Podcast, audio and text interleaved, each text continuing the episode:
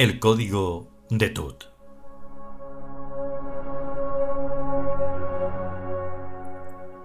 Capítulo decimocuarto.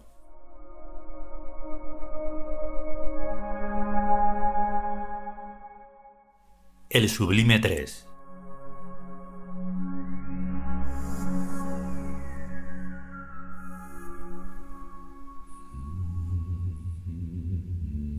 Levísimamente en el principio, luego perceptiblemente,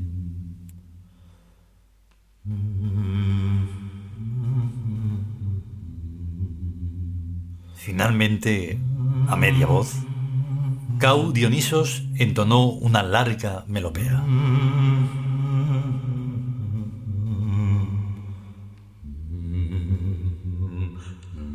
Sus ojos miraban a la nada, desde la penumbra hacia el rincón más oscuro. No eran palabras, era una larga modulación vibrante emitida con la boca y la nariz. Al mismo tiempo, su cabeza y sus manos, y aún todo su cuerpo, oscilaban al mismo ritmo.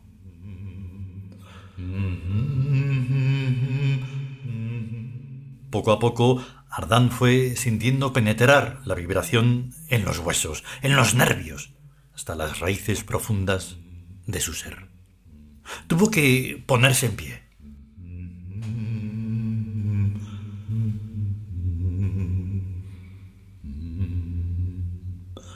El canto seguía, obsesivo, rítmico, siempre igual a sí mismo, volviendo a recomenzar y llevándole cada vez más lejos sintió saltársele las lágrimas. Gozo exquisito, placer mortal, una densa tormenta de divinas electricidades eran su cuerpo y su alma.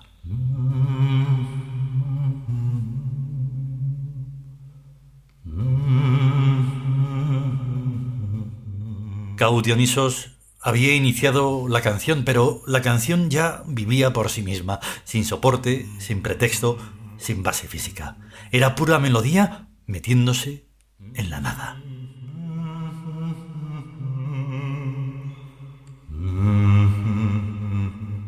Ardán sintió el rodar de los átomos de su cuerpo de bronce, ingrávidos como la canción del aire inmóvil. El negro espacio se rasgó en una fisura, blanca y sinuosa, brillante, radiante, más tenue que un hilo, desde el infinito hasta el infinito.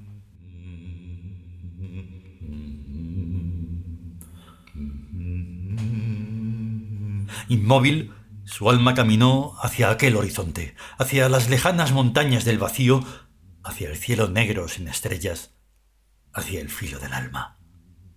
Avanzó deslizándose en las ondas del océano invisible, sintiendo el vértigo apasionadamente, entregándose al anhelo como un amigo amante.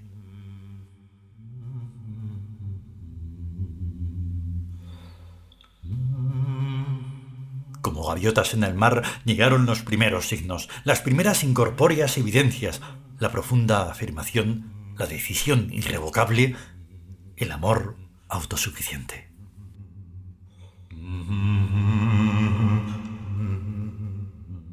Llegó a la frontera del reino del absurdo. Se detuvo. Él sabía que esa frontera es inviolable, que las almas de ese reino producen la locura de los elegidos si la puerta del cielo no se abre con el corazón. En la tierra de nadie entre los dos mundos, Ardán vivió la angustia suprema, la de la autenticidad.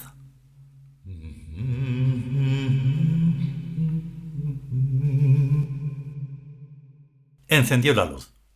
No había nadie. Estaba solo en su casa. Carlos era un soñar despierto de su espíritu. Sonrió. Habló a donde el aire, con simpatía, con convicción, con fuerza.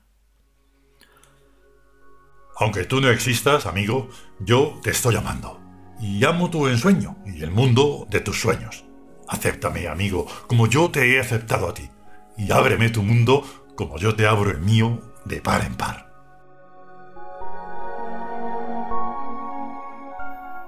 Tendió la mano al aire. Un torbellino de emociones le subió a la garganta y a los ojos. Un trueno inaudible estremeció al espacio, cascó al infinito como un huevo. En el mundo primordial sonó el gong del biodinamismo. Todo el pueblo Tius miró hacia el templo del cerebro.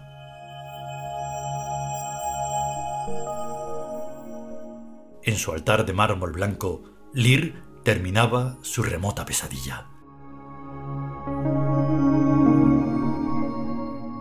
En el Meditarium, Kau había terminado su sabiduría. En el centro del poder, la belleza magnífica terminó su regencia.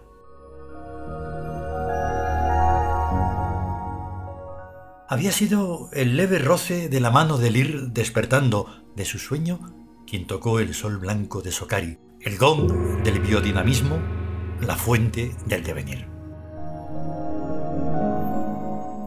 La poesía y la belleza y el trono se encuentran mutuamente. Kau y Mara, el Ir, se encuentran mutuamente en el altar blanco, en el sol de Sokari.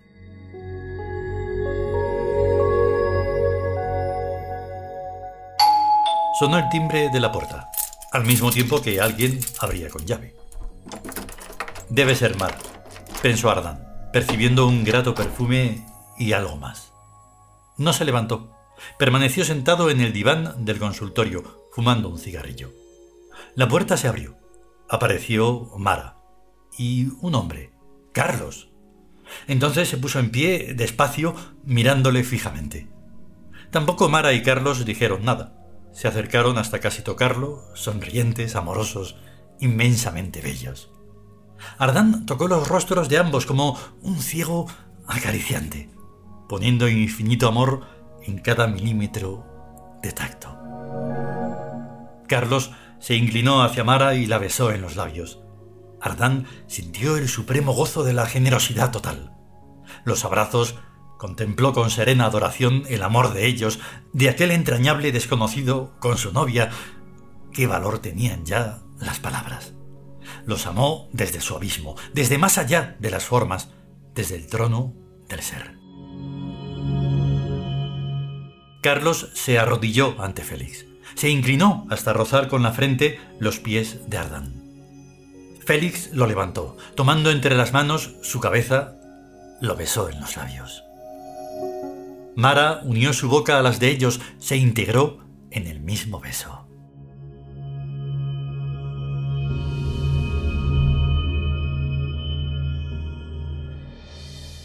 Continuará.